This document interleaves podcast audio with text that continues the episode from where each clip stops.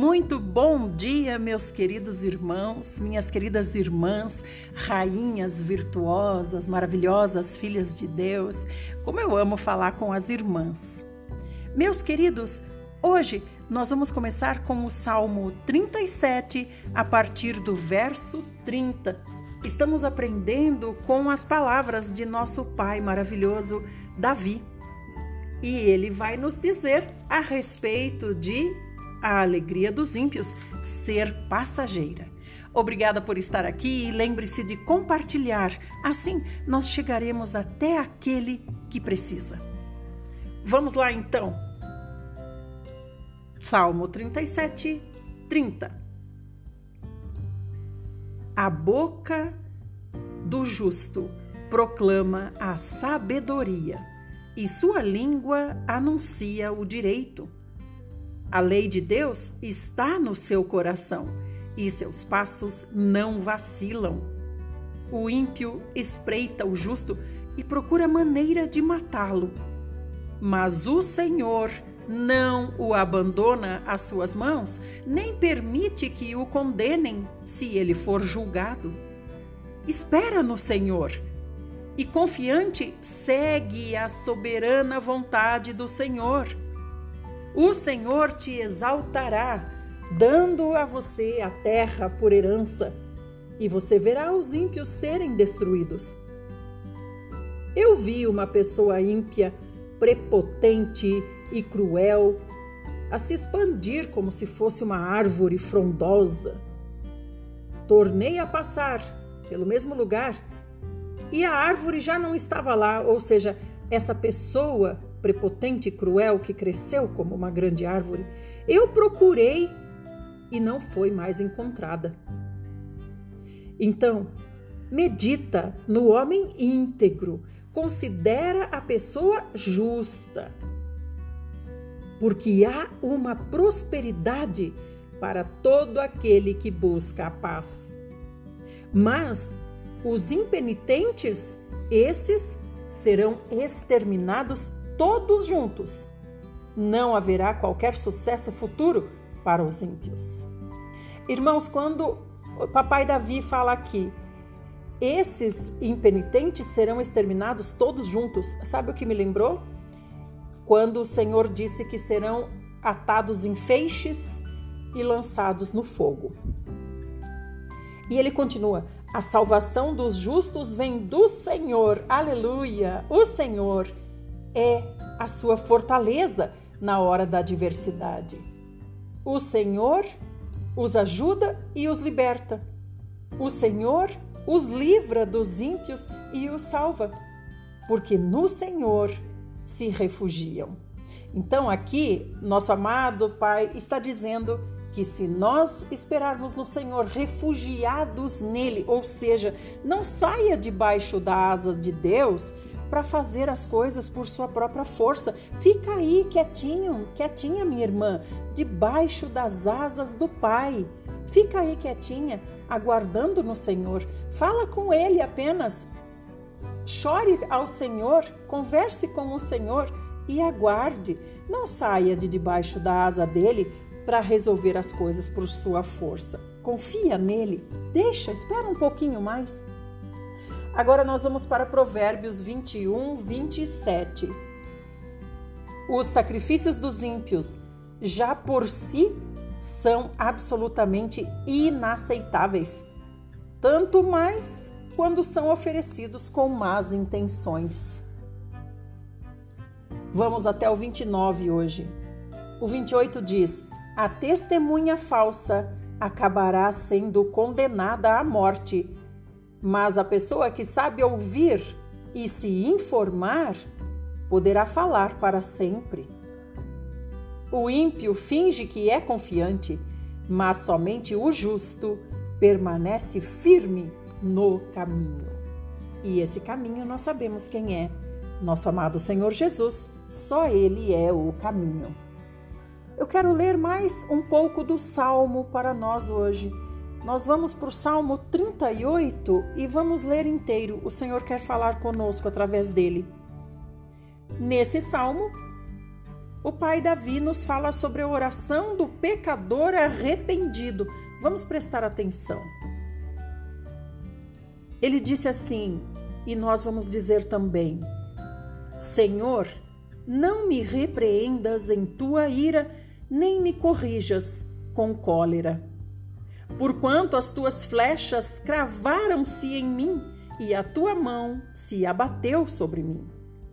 Por causa da tua ira, não há parte ilesa em meu corpo, não há saúde nos meus ossos em consequência do meu pecado. As minhas culpas me afogam como fardo pesado, tornaram-se insuportáveis para mim. Minhas feridas cheiram mal e supuram devido à minha insensatez. Ando encurvado e todo abatido, o dia inteiro perambulo e pranteio. Estou sendo consumido pela febre e sinto todo o meu corpo enfermo.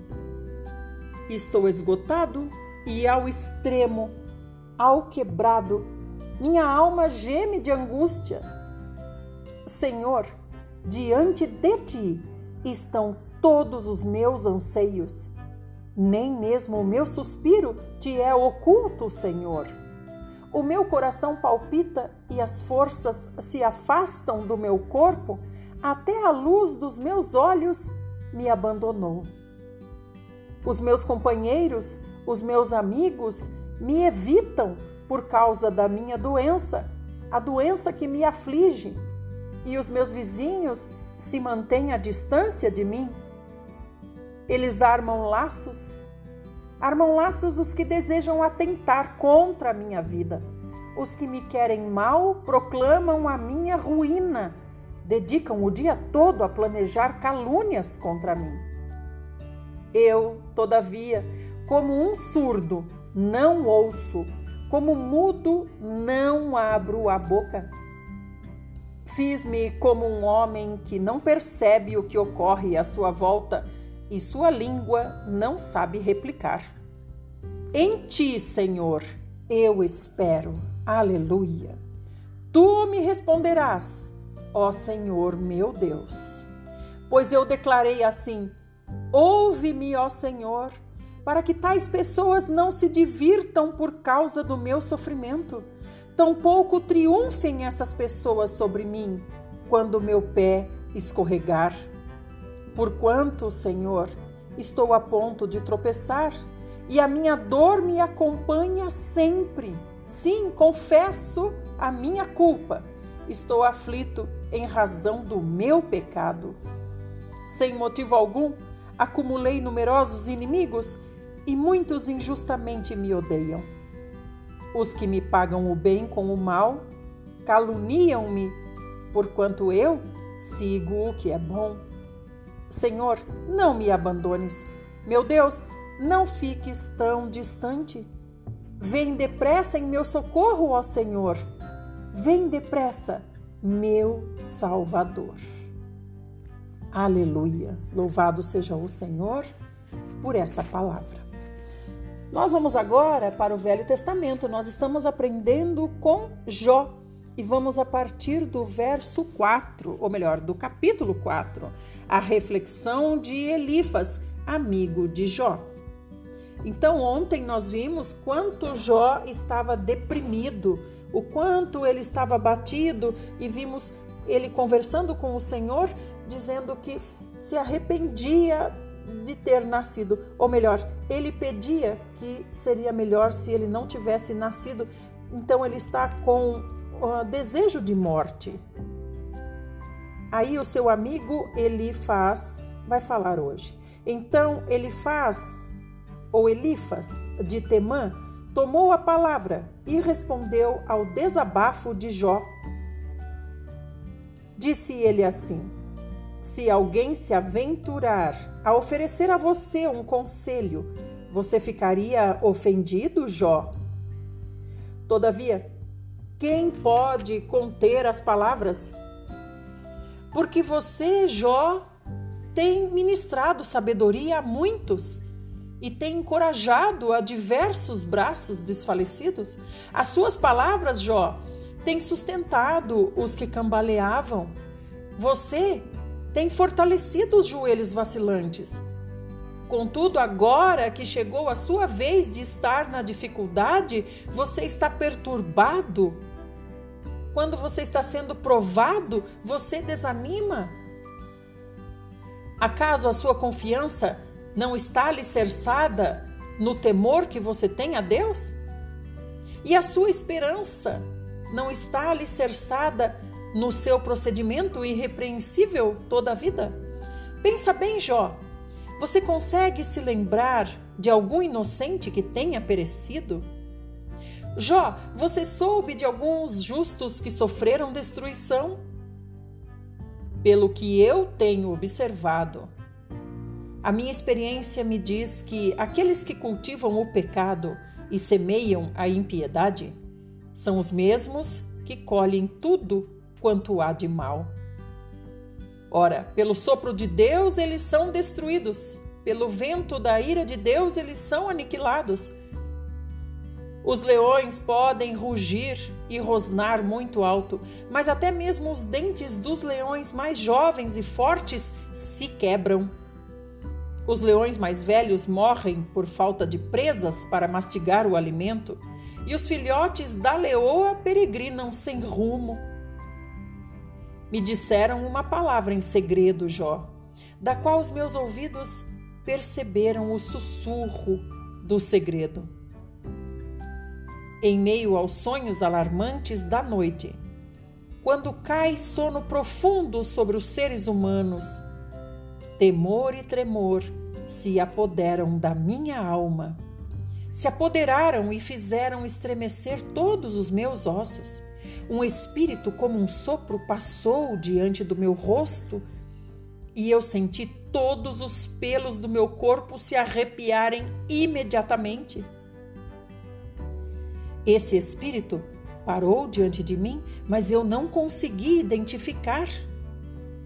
Era um vulto que se pôs ali diante dos meus olhos, no meio do silêncio, e eu escutei uma voz suave.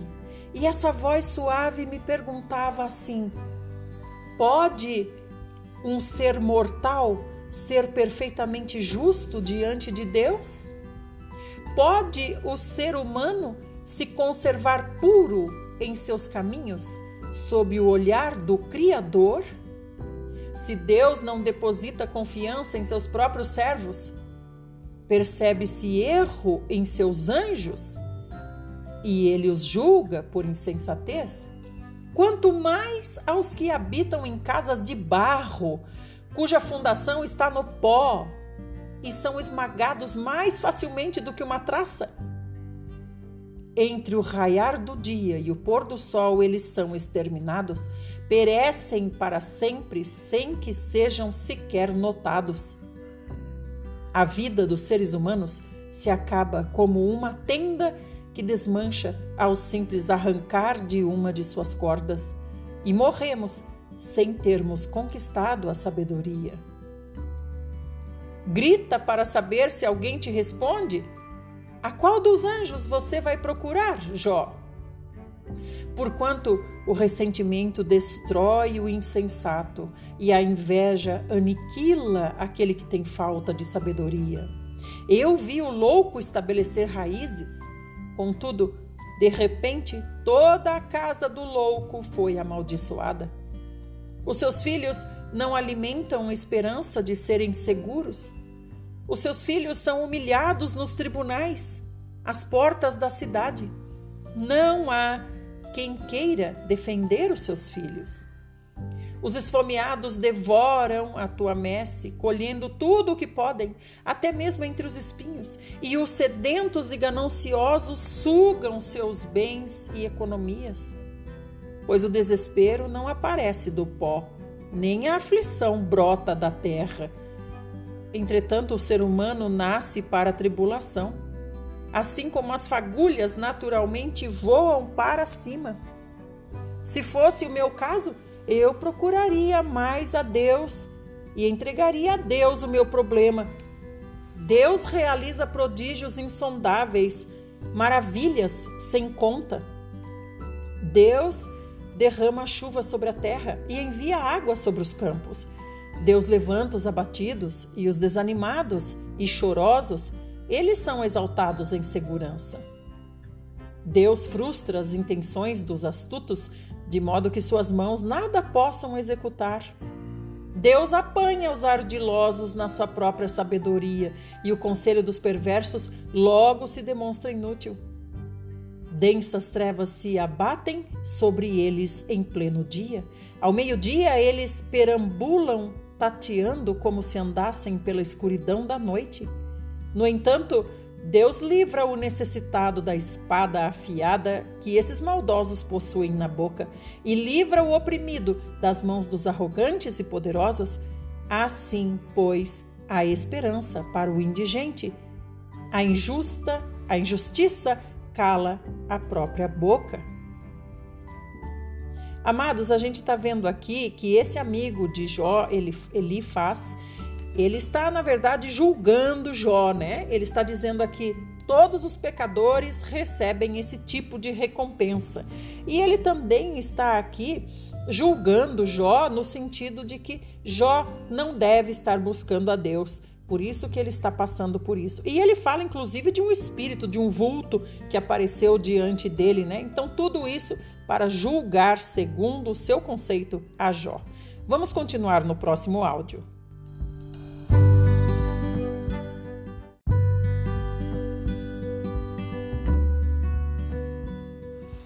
Parte 2. Elifas continua falando a Jó Agora ele vai falar sobre as bênçãos que são decorrentes da correção. Ele diz assim para o seu amigo Jó: Bem-aventurado é o ser humano a quem Deus corrige.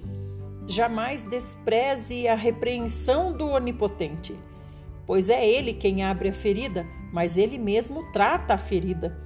Ele fere, mas com suas próprias mãos ele pode curar. De seis angústias ele vai livrar você, e em sete tribulações o mal não te molestará. Nos dias de fome e privações, Deus te livrará de sucumbir, e na guerra ele salvará você do poder da espada da morte.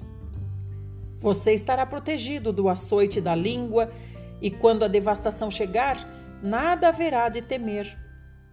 Você zombará da devastação e da penúria e não terá receio dos animais selvagens, pois você manterá aliança e forte amizade até com as pedras do campo, cujas feras conviverão em paz contigo.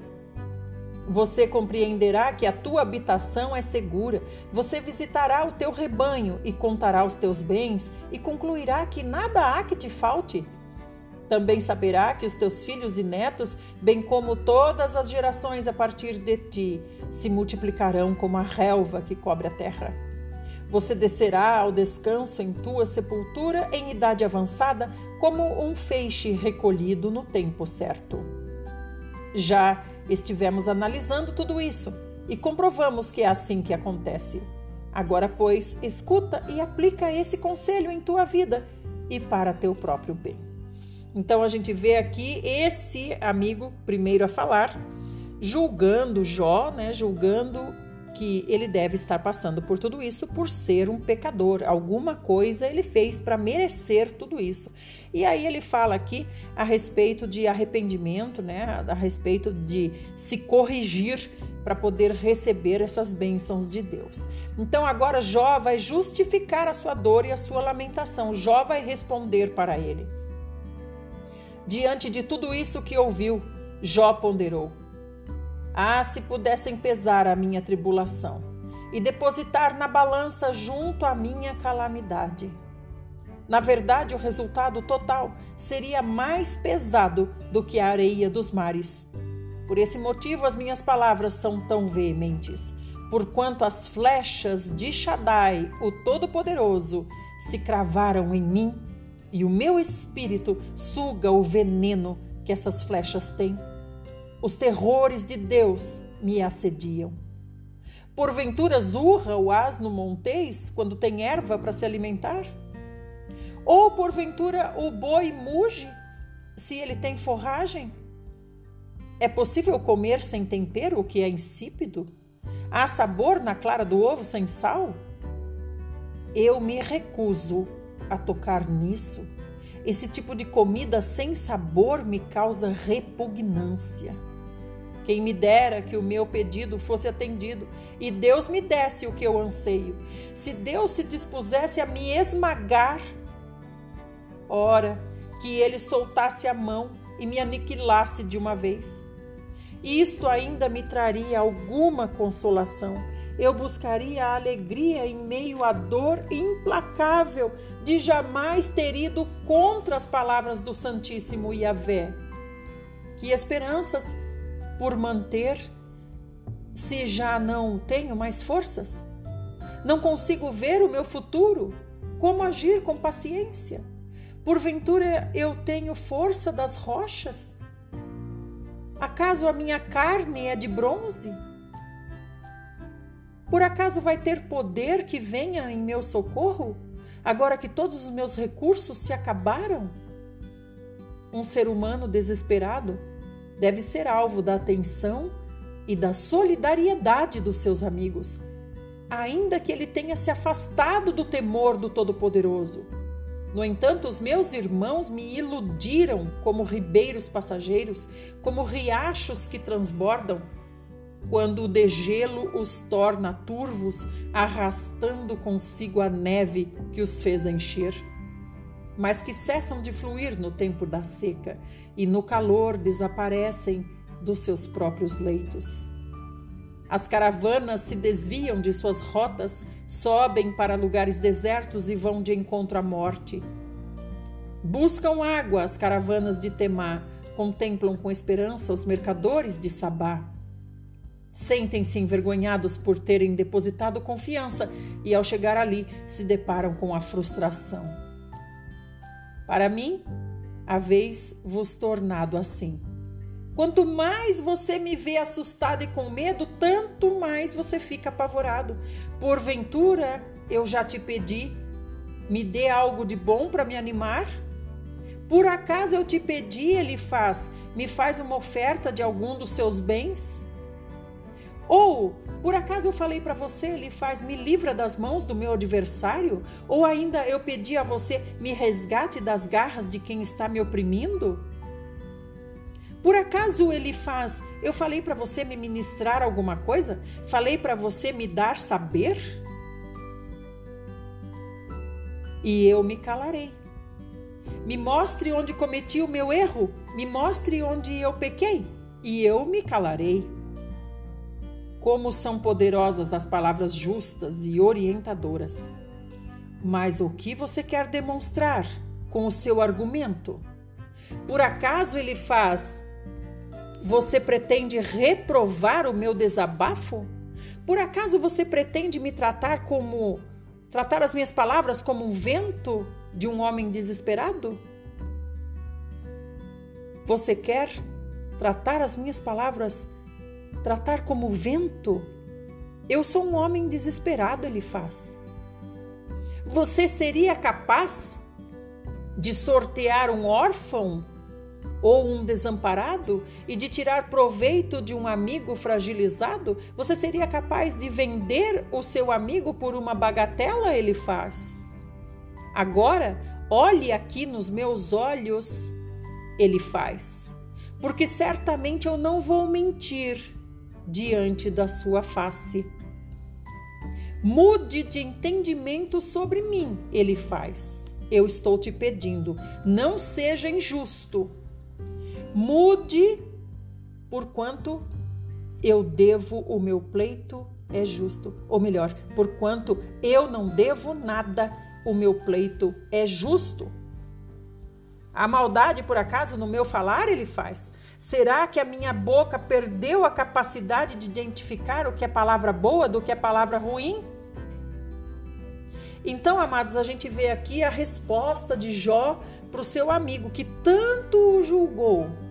E Jó tá certo, porque imagina, ele perdeu todos os recursos. Irmãos, Jó não está apenas doente. Vamos imaginar a situação de Jó, faz de conta que nós estamos lá vendo. Ele perdeu todos os filhos, ele perdeu todos os bens. Ele era tremendamente rico, ele perdeu tudo. Tudo. Ele perdeu a família, ele perdeu todos os bens ele tem uma mulher que é usada pelo diabo para atormentar a vida dele, porque essa mulher, única coisa que soube dizer para ele é: amaldiçoa esse Deus e morre. Isso é o diabo falando através da boca dela.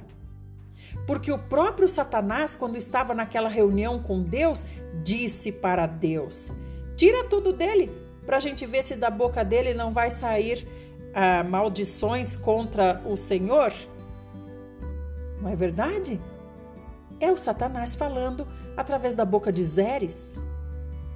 E agora vem esses amigos de longe. E aí o primeiro amigo que traz consolo para Jó, que está ali sentado na cinza. Imagine isso, isso é verdade, isso não é maneira de dizer, não. Ele está realmente sentado na cinza. Ele está sentado num chão de cinza, ele está na poeira. Ele está sem roupa, por quê? Porque não tem como pôr roupa.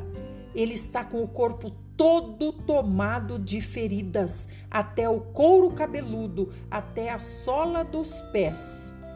Todas as partes do corpo dele têm feridas. Não há posição para ele se acomodar, nem sentado por causa das feridas, nem de bruço por causa das feridas, não há o que fazer e, além de tudo, as feridas ainda coçam muito. Ele se coça com um caco de telha. Imagina que situação para uma pessoa que era tremendamente rica, uma pessoa que era tremendamente feliz, uma pessoa que era tremendamente fiel a Deus. Jó está depressivo, ele não está entendendo nada. Ele não sabe da reunião de Satanás com Deus, ele não está entendendo nada. Então, quando ele responde aqui ao amigo dele com essas palavras duras, ele está certo. Ele está dizendo para ele: faz, por um acaso eu te pedi ajuda financeira? Por um acaso eu te pedi conselho? Por um acaso eu pedi para você vir aqui me julgar? me dizer se estou certo ou se estou errado? Então, Jó ainda tem essa força no seu ego para se manter ali, vivo. É o ego dele que o mantém vivo, é o orgulho dele que o mantém vivo. Vamos observar essa história e vamos ver como Deus se achegará nessa situação. Se fará presente, porque Deus está aqui. Então agora Jó vai desabafar e vai questionar o próprio Deus. Vamos acompanhar. Jó diz assim: Ó oh Deus, por acaso o ser humano não trabalha dia após dia arduamente aqui sobre a terra? Deus, não são todos os seus dias como os de um assalariado, os dias desse homem que trabalha arduamente? Não são como dias de um trabalhador comum que recebe salário? Como o escravo que suspira pelas sombras e o repouso do entardecer? Como o assalariado que anseia pelo dia do pagamento?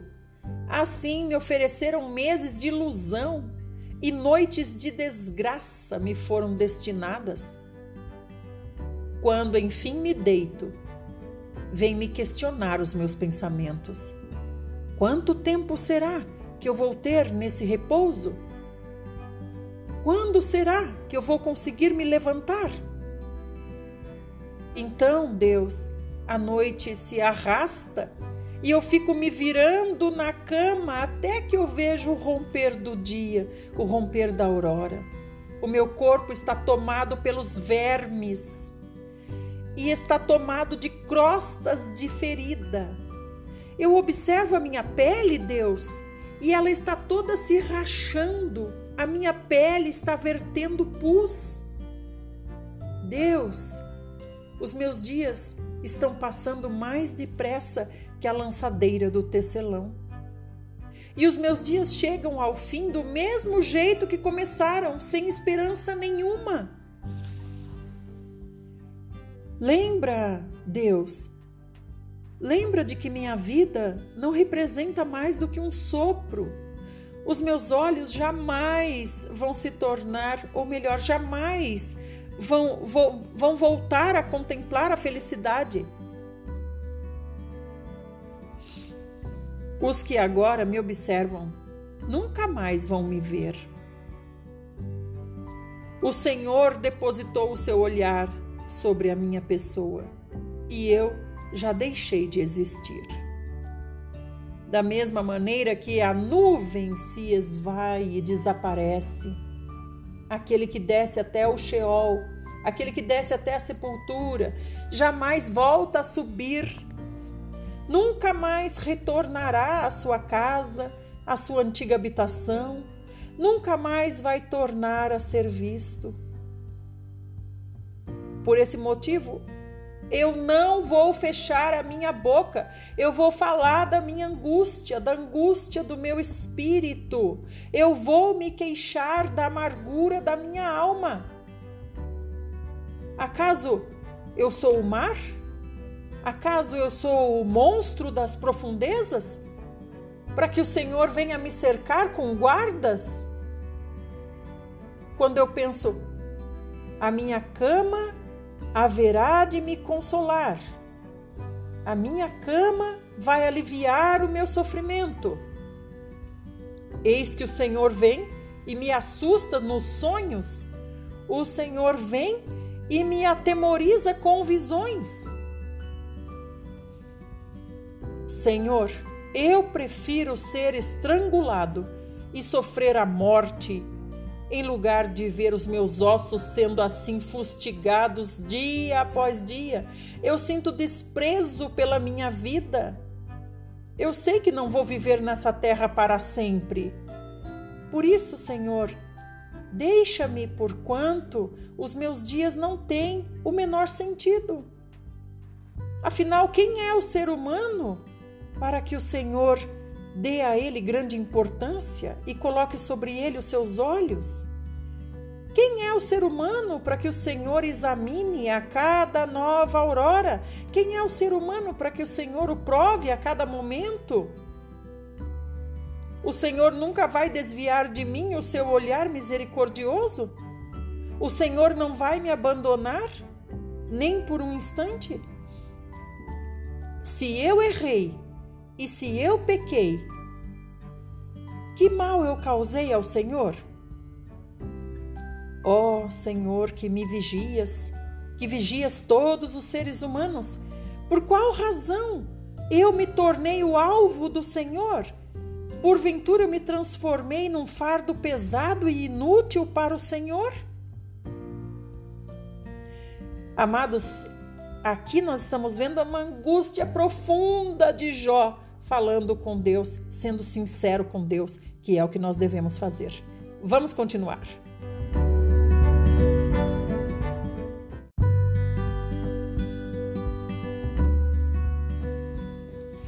Parte 3 e Jó continua, ele está falando com Deus. Ele está dizendo: Senhor, por que o Senhor não perdoa as minhas ofensas? Por que o Senhor não apaga de vez os meus pecados? Porquanto em breve eu vou me deitar no pó, e o Senhor vai me procurar. Contudo, eu já não vou existir mais. Então aqui Jó está se sentindo abandonado por Deus. Ele está dizendo: por que, que o Senhor está com os olhos sobre mim para me dar tamanho castigo? E eu nem sei qual é o pecado que eu cometi. Senhor, me perdoa então, se há algum pecado, me perdoa. Senhor, porque se o Senhor demorar, logo eu vou ter morrido. E o Senhor vai me procurar, o Senhor não vai me encontrar mais. Então é como se Jó estivesse dizendo: vai ser tarde, meu Deus. Se o Senhor demorar mais, vai ser tarde, eu vou morrer. E aí já não vai adiantar mais. Então a gente vê que Jó apesar de todo, todo, todo esse sofrimento, né, na, em todos os setores da vida dele, ele ainda tem um ego forte, né? Aqui ele está questionando Deus. Ele está como que dizendo: Senhor, eu quero entender por que, que eu estou passando por tudo isso se eu não mereço. Então ele está aqui questionando por que Deus permite e mais, ele está questionando porque Deus está causando tudo isso a ele. Então o Senhor permanece em silêncio. Mas eu volto a dizer, a gente vê que essa força do ego de Jó, essa força do orgulho de Jó, parece que é o que mantém ele vivo.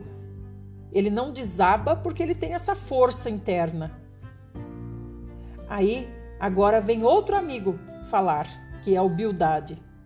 E Bildade vem para fazer o quê? Vem para repreender Jó. Porque na verdade eles ouviram essa conversa, né? Essa conversa não, esse desabafo de Jó aqui para Deus os amigos dele ouviram, eles estão ali junto dele. E a gente vê que tremenda angústia, tremendo sofrimento de Jó, né? Nós não podemos julgar Jó. Será que nós não faríamos pior do que ele? Será que nós não pensaríamos em nos matar? Olha o que ele relata aqui. Apesar de tudo isso, ele ainda não, além de tudo isso, ele não consegue dormir. Primeiro, porque não tem posição que, que seja boa para ele dormir. E segundo, porque se ele dorme um pouquinho, ele é atormentado por sonhos e por visões.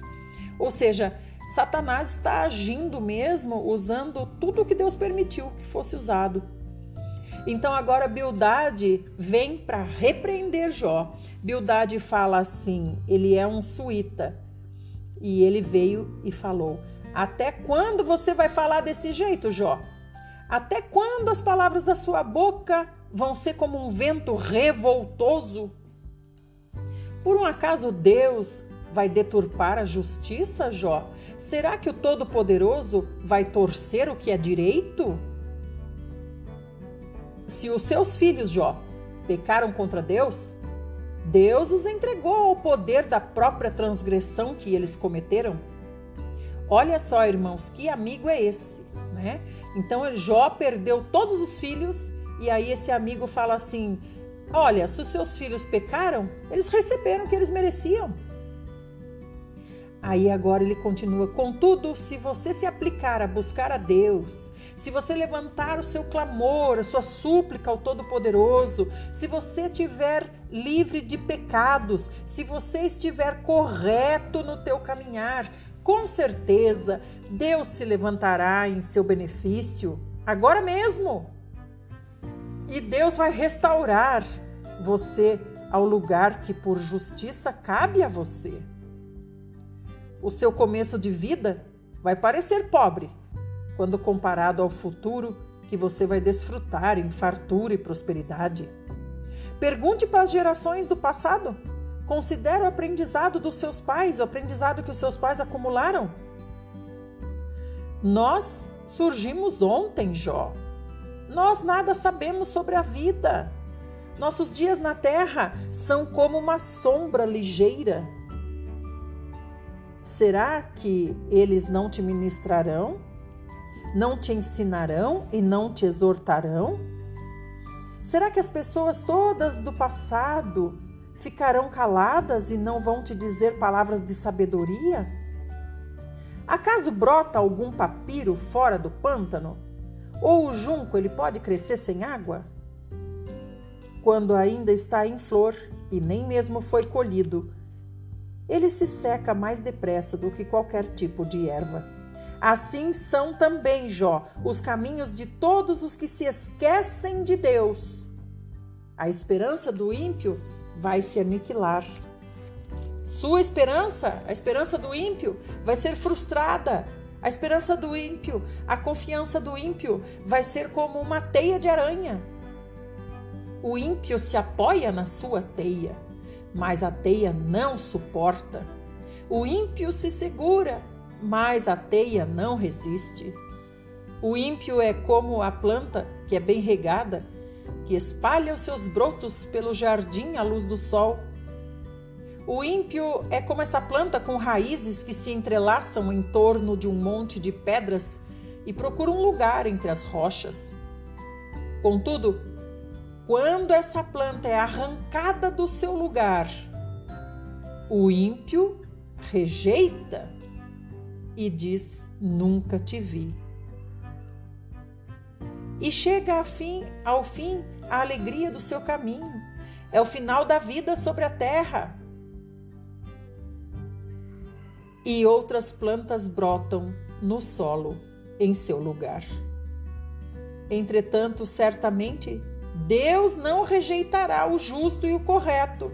Deus não dará apoio àqueles que praticam o que é mal. Deus ainda vai encher a sua boca de risos, Jó, e os seus lábios de louvor. Os que te odeiam, os teus inimigos, vão ser vão ter que se vestir de vergonha. E as casas dos ímpios serão totalmente destruídas. Então, amados, aqui a gente vê mais um amigo, né? O agora foi quem? Agora foi o Bildade a gente vê ele seguindo a mesma linha do ele faz, né? Dizendo para Jó, Jó, você tem que se arrepender, Jó. Então a gente vê que ele fala bastante aqui do ímpio, daquele que comete o que é obscuro. Então é como se ele dissesse as coisas ocultas, Jó, deve ter algum mistério, algumas coisas ocultas que você fez. Então ele fala bastante sobre isso. E aí agora Jó vem com o questionamento. Jó toma a palavra e fala assim: Na verdade, eu sei muito bem que tudo isso é verdade. Contudo, pode o mortal ser justo diante de Deus? Ainda que eu desejasse questionar a Deus, eu não conseguiria reunir argumentos que fossem plausíveis, nem uma vez em mil tentativas. Ora, Deus é verdadeiramente sábio de coração, Deus é poderoso em forças. Quem é que já debateu com Deus e ficou em paz? Deus é o que de fato transporta montanhas, sem que as montanhas nem mesmo percebam que foram transportadas. E na sua ira, Deus coloca as montanhas de cabeça para baixo em um instante Deus é quem sacode a terra. Deus é quem tira a terra do lugar. Deus é quem faz estremecer todos os fundamentos da terra. Deus dá ordens ao sol. Deus deixa o sol deixar de brilhar. Deus veda e esconde a luz das estrelas. Só Deus é capaz de estender o próprio universo. Só Deus pode caminhar sobre as ondas do mar. Olha aqui uma profecia sobre o Senhor Jesus, que lindo. Deus é o criador de todos os grupamentos estelares, a Ursa, o Órion, as Pleiades e as magníficas constelações do Sul. Deus é quem realiza portentosos feitos, maravilhas que não se pode nem contar. Deus passa perto de mim, mas não consigo vê-lo. Ele vai passando adiante, mas sequer eu percebo. Com um gesto, Deus apanha a presa que ele deseja. Quem pode impedir Deus? Quem pode questionar por que o Senhor está fazendo isso? Deus não refreia a sua ira. Até o monstro do caos e do mar, o séquito de Raabe, curvou-se em rendição diante dos pés de Deus quanto menos poderei eu perguntar como poderei questionar ou encontrar razão para argumentar com Deus? Eu sou inocente. Eu jamais teria o direito de contestar a Deus apesar disso. Tenho que reconhecer quem sou e rogar misericórdia ao meu juiz, Deus ainda que fosse possível que eu convocasse Deus em um tribunal e que se ele se apresentasse nesse tribunal, mesmo assim, eu não acredito que isso faria com que Deus desse ouvidos para o meu caso. Deus me esmaga como uma tempestade, porquanto esse é o propósito de Deus. E sem que eu lhe dê motivos, Deus aumenta as minhas feridas.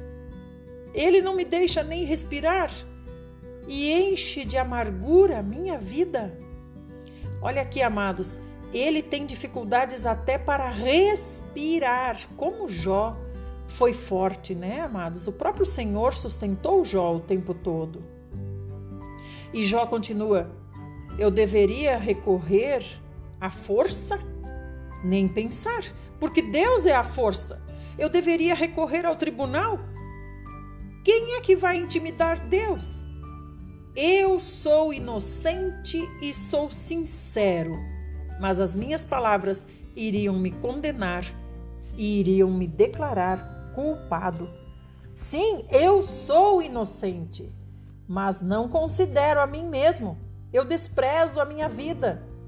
Do meu ponto de vista, tudo ocorre sobre o mesmo plano. Deus destrói tanto o íntegro como o ímpio. Então a gente está vendo, né, irmãos, que aqui esse conflito interno de Jó é justamente esse conflito com o orgulho dele, né?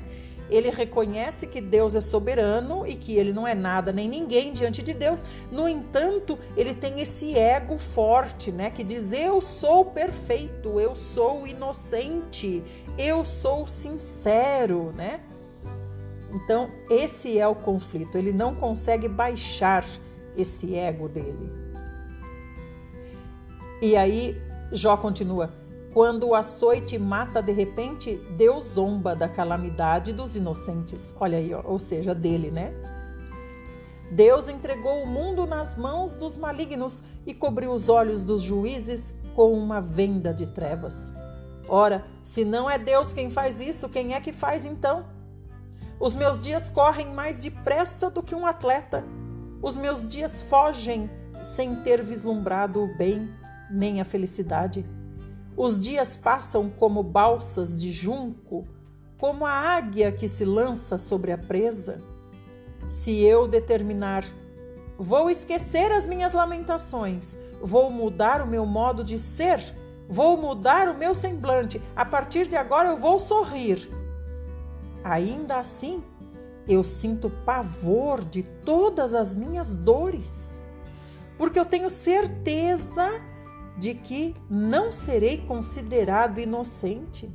Tenho certeza de que não vou ser considerado idôneo. Sendo assim, já que a minha condenação é inevitável, por que, que vou me esforçar então? Mesmo que eu me lavasse com água de neve e purificasse as minhas mãos com sabão de lavadeira, ainda assim eu me afundaria, o Senhor me afundaria no fosso e até as minhas próprias roupas iriam sentir nojo de mim. De fato, Deus não é ser humano como eu, para que ele seja para que me seja a mim possível rebater os argumentos de Deus e para que nós dois nos enfrentemos num juízo. Então, na verdade, irmãos, aqui Jó está, o desejo dele é enfrentar Deus no juízo, né? Você vê aqui, ó, ele fala várias vezes em tribunal, né? Em ser feita justiça, mas ele sabe que, Deus, que a palavra de Deus vai ser a última, então o que, que adianta, né? Mas o desejo dele é estar nesse embate num tribunal com Deus. Olha o que ele fala aqui, ó. Não existe um árbitro que tenha o poder de decidir essa questão entre nós dois. Nós dois quem? Eu e Deus. Olha só, ele quer ele quer ser oponente de Deus. Portanto, ó meu Deus, retire de sobre minha pessoa o teu castigo, não me apavores com os teus atos terríveis. Então eu erguerei a minha voz sem medo. Mas não é esse o caso. Então Jó continua questionando, ele vai questionar a severidade de Deus agora. Estamos nos estendendo, né, irmãos? Mas eu, eu estou ganhando muito com essa conversa aqui, porque eu vejo que a nós nos identificamos, não é verdade? Você não está se identificando, hein? Todos nós nos identificamos. Então Jó continua falando assim: essa minha vida só me proporciona desgosto e cansaço. Por isso eu vou extravasar as minhas queixas, vou desabafar as minhas mágoas. E eu vou declarar a Deus: Não me condenes assim, Deus, revela-me. Eu rogo ao Senhor quais são as acusações que o Senhor tem contra a minha pessoa. Vamos continuar no próximo áudio. Nós vamos terminar no próximo áudio.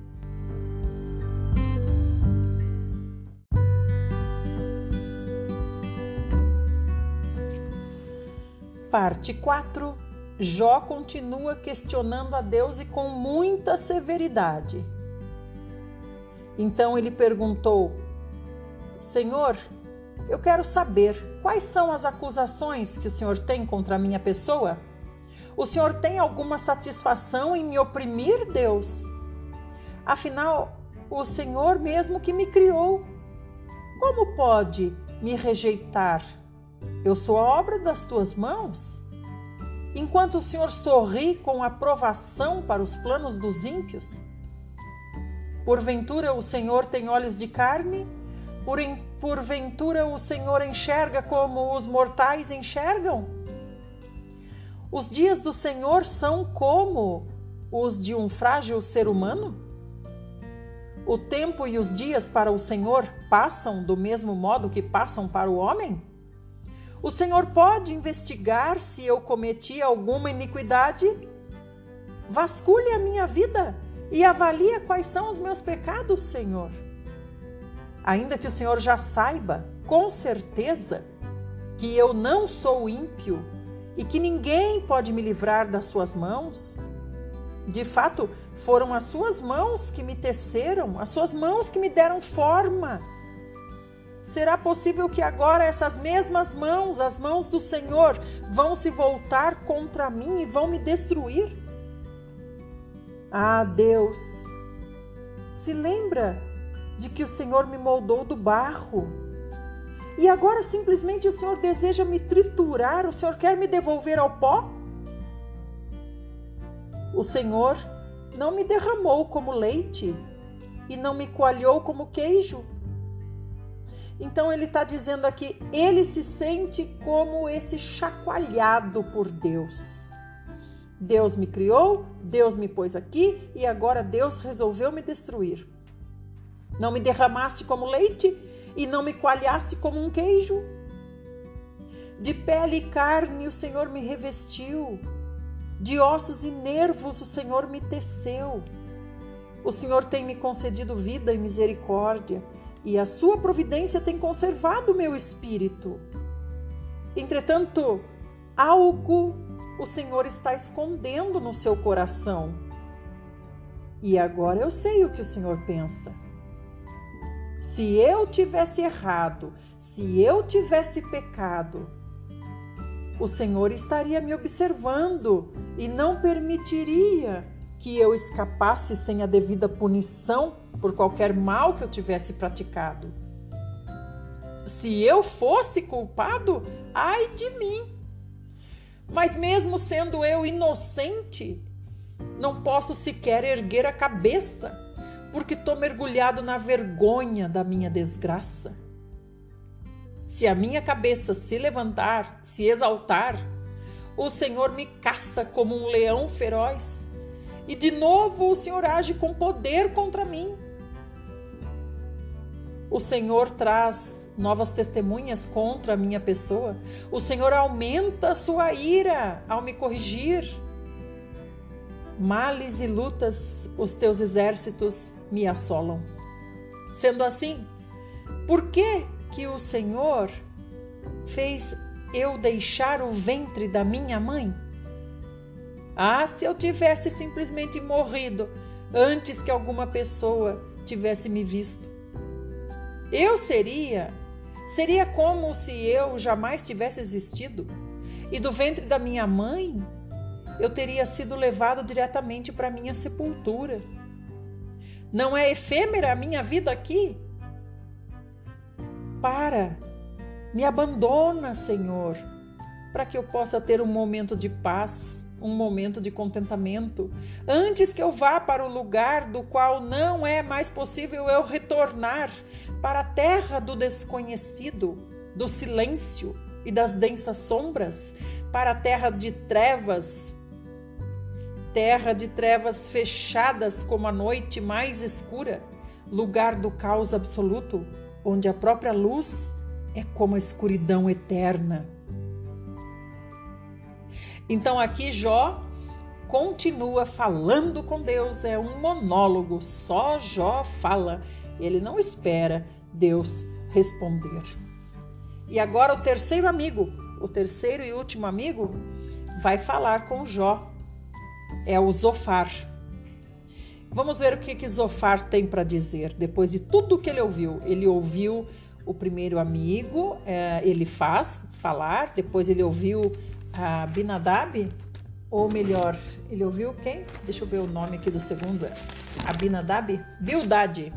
Ele ouviu Bildade e ele ouviu Jó também, né? Todo o questionamento que Jó está fazendo para Deus. Então agora vamos ver o que, que Zofar vai trazer de bom. Então, Sofar, Zofar, o Naamatita, abriu a sua boca e falou para Jó. Vai ficar sem uma resposta todo esse seu desabafo, Jó?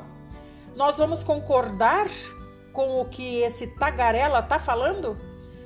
Olha só, gente, como é importante, né? A gente receber amigos assim que vêm para nos ajudar, né? Pensem bem, que coração duro desses amigos de Jó, vendo todo esse sofrimento, não é verdade, irmãos? Assim somos nós também. Nós julgamos os outros e não nos colocamos na pele deles. Nós não temos um mínimo de empatia. Nós somos esses amigos de Jó. Analise. Eu estou me analisando e você está se analisando? Nós somos tanto quanto Jó, rebeldes, orgulhosos, egoístas. Queremos estar num tribunal com Deus e nós somos também como os amigos de Jó, sem empatia alguma, rápidos no julgar.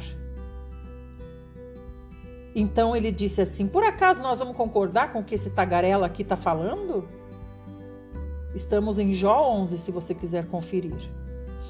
Porventura, as conversas tolas vão calar os homens?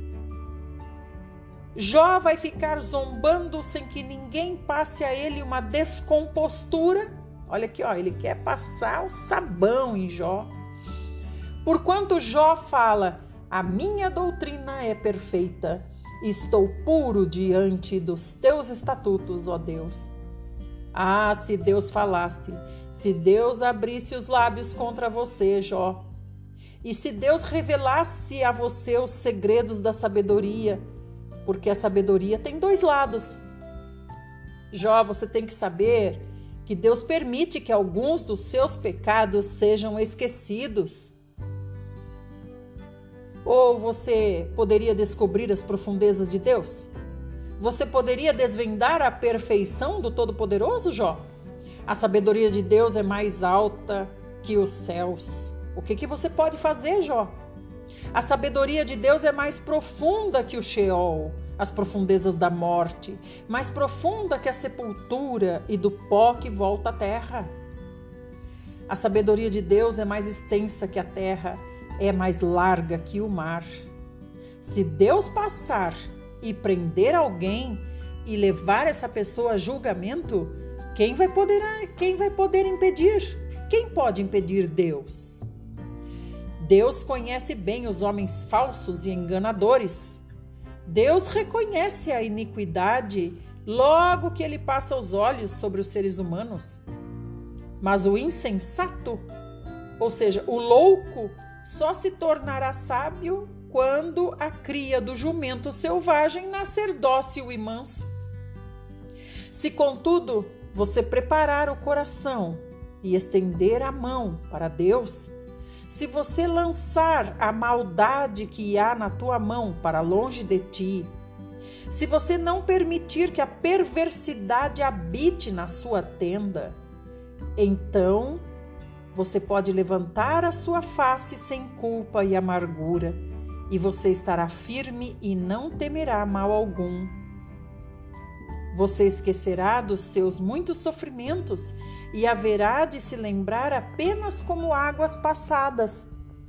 A tua vida vai ressurgir como meio-dia. A escuridão vai se transformar em uma nova e reluzente manhã. Você terá confiança no seu coração, porque agora há esperança. Você vivia perturbado, mas agora você vai se deitar seguro e tranquilo. Você vai repousar sem sobressaltos e ninguém vai pôr medo em você. Muitos vão buscar a sua face para pedir o seu favor. Porém, os olhos do ímpio se turvam, seu refúgio malogra, sua esperança é um alento que se extingue. Então, olha só, é mais um que veio para acusar, né? Então a gente vê que ele fala aqui: quando é que o louco vai se tornar sábio? Só quando um jumento selvagem nascer dócil e manso. Então ele está dizendo, chamando quem de louco? É Jó, o amigo dele. Então amanhã nós vamos ler mais. Amanhã nós vamos ver Jó mais uma vez é, se defendendo de todas essas acusações dos seus amigos. Jó vai clamar por julgamento novamente mas em breve nós vamos ver Deus se manifestar. E quando Deus se manifesta, as coisas acontecem. A luz chega. Eu gosto daquele provérbio que diz: quando o rei se assenta no seu trono, com um simples olhar, ele dissipa todas as trevas. Vamos agora para o Novo Testamento. Nós estamos na primeira carta que Paulo escreveu aos nossos amados irmãos de Corinto, e hoje nós vamos para 1 Coríntios 14, a partir do verso 20. Aqui hum, ele está falando a respeito do uso dos dons. E ele diz: Irmãos, não sejais infantis em vossa maneira de pensar, porém, quanto ao mal, sede como as crianças, contudo, adultos quanto ao entendimento pois está escrito na lei: por meio de homens de outras línguas e por intermédio de lábios de estrangeiros falarei a este povo. Todavia, mesmo assim, eles não vão me ouvir, diz o Senhor. Desse modo, as línguas são um sinal não para os crentes, mas para os incrédulos. A profecia, entretanto, não é um sinal para os não crentes, mas para todos os cristãos. Se, portanto, toda a igreja se reunir num lugar e todos falarem em línguas e entrarem pessoas não instruídas ou descrentes, por acaso não dirão que vocês estão loucos?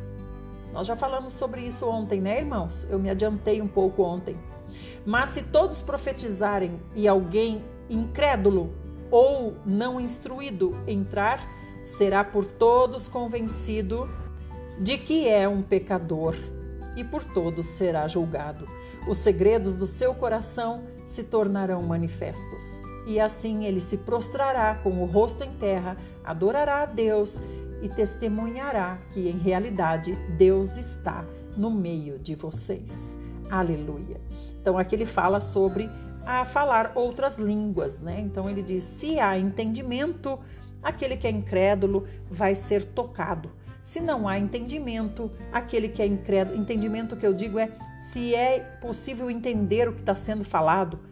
Se não é possível entender o que está sendo falado, esse incrédulo vai dizer: Eu estou no meio de um bando de louco. Mas se ele consegue entender, o Espírito o convencerá. E aí ele vai dizer: Nem realidade, em realidade, eu vi Deus aqui no meio de vocês. Portanto, qual a atitude correta então? Paulo está falando para nós. Ora, quando vocês se reunirem, cada um de vocês tem um salmo, ou uma mensagem de ensino, ou uma revelação, ou ainda uma palavra em determinada língua, e outro tem a interpretação dessa língua. Ou seja, se um tem uma palavra, se um vai falar em inglês, que outro traduza o que ele falou em inglês. Tudo seja feito para a edificação da igreja.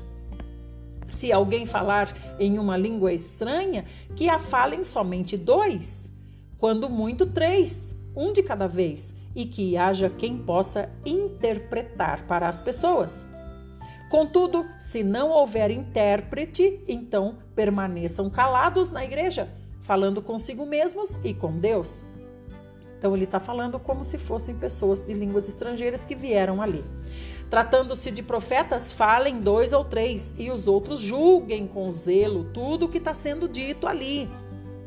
No caso de ser concedida uma revelação a alguém que está sentado, então que o primeiro se cale, porque todos podem profetizar, cada um por sua vez, para que todos sejam orientados e encorajados. O espírito dos profetas está sujeito ao controle dos próprios profetas porquanto Deus não é Deus de desordem, mas sim de paz, como em todas as assembleias dos santos. As mulheres devem permanecer em silêncio nas igrejas quando não lhes é permitido falar, mantendo-se em atitude de respeito, como também a lei ordena. Se desejarem saber mais sobre algum ensino, questionem a seus maridos em casa, porque para a mulher é vergonhoso conversar durante as reuniões da igreja. Porventura a palavra de Deus teve origem entre vós? Sois vós o único povo para quem a palavra foi entregue? Esse caso aqui das mulheres, irmãs, irmãos, irmãs e irmãos, ele está dizendo como é que pode a mulher vem aqui na reunião, né? Como se é, é, como se ela dissesse: meu marido não me ensina nada, meu marido não sabe nada, eu tenho que saber aqui com vocês. Por isso que ele diz: pergunte ao seu marido, é uma questão de respeito. Se alguém se considera profeta ou espiritual, reconheça que o que vos escrevo são mandamentos do Senhor. No entanto, se alguém não reconhece essa verdade, deixe que tal pessoa siga em sua ignorância. Concluindo, caros irmãos, aperfeiçoai com zelo o dom de profetizar e não proibais o falar em línguas, porém que tudo seja realizado com decência e ordem. Meus amados, faltou um pedacinho, então vamos para mais um áudio.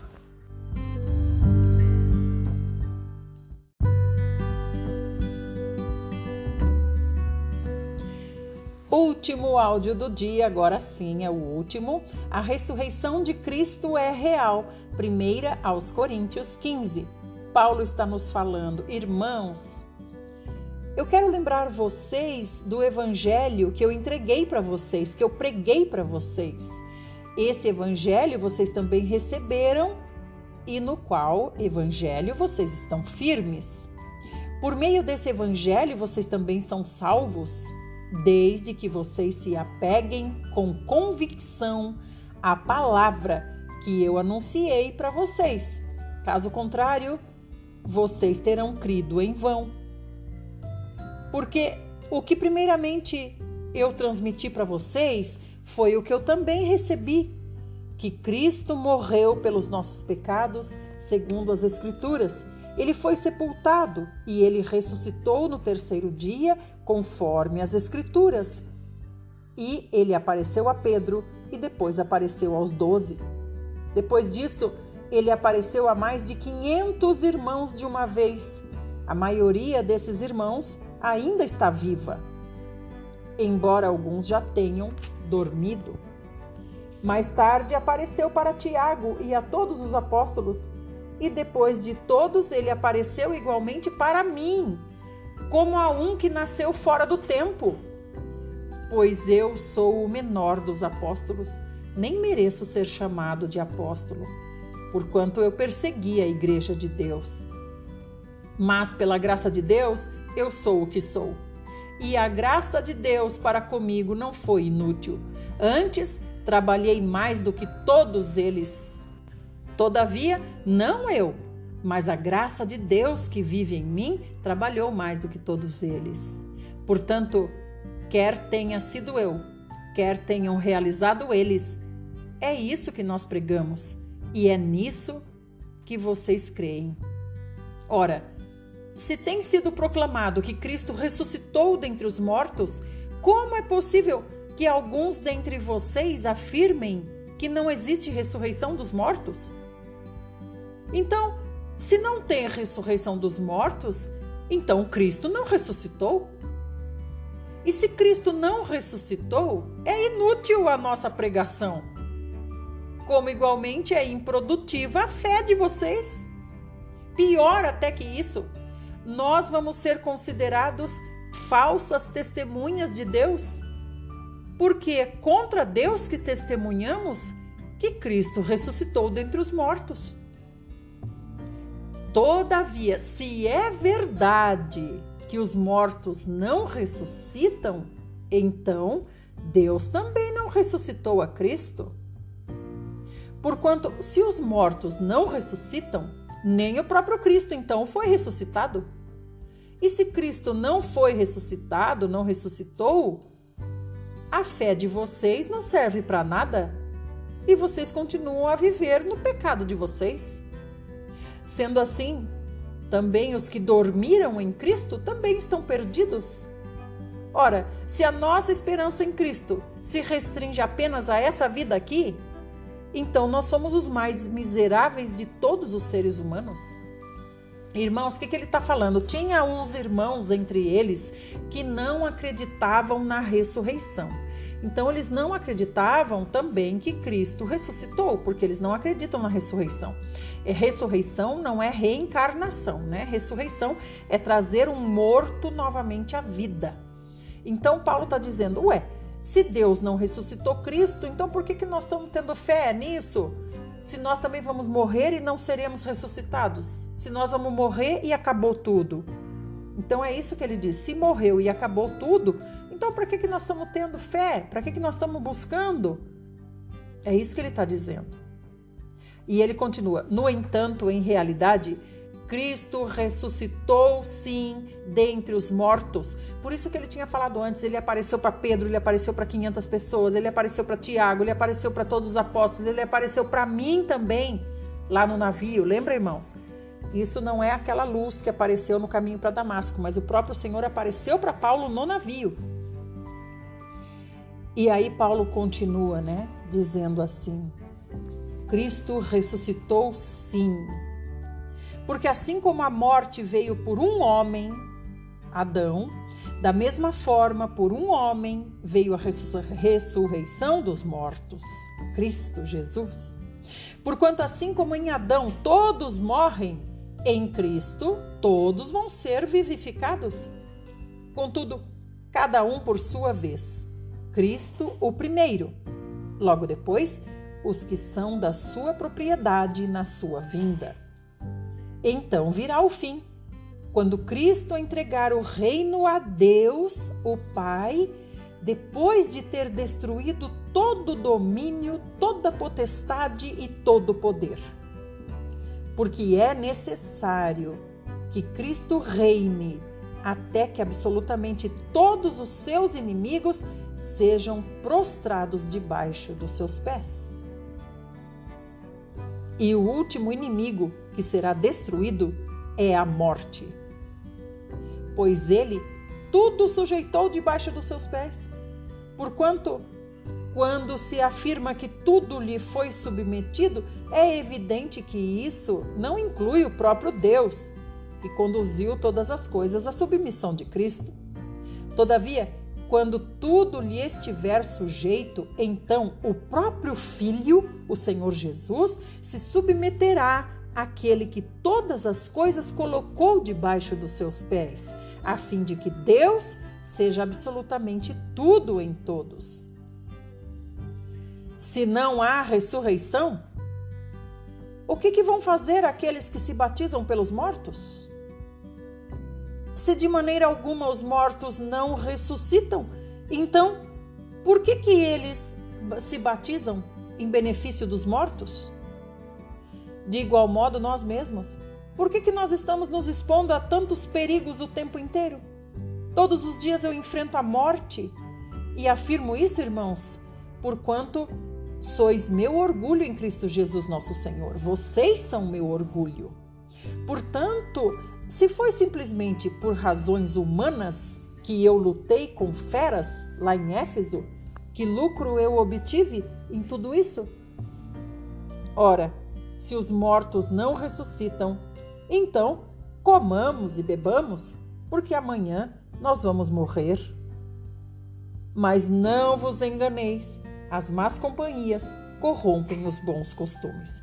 Então ele está falando aqui sobre andar com esses irmãos que não acreditam na ressurreição, né? Não andar, mas ser convencido por eles.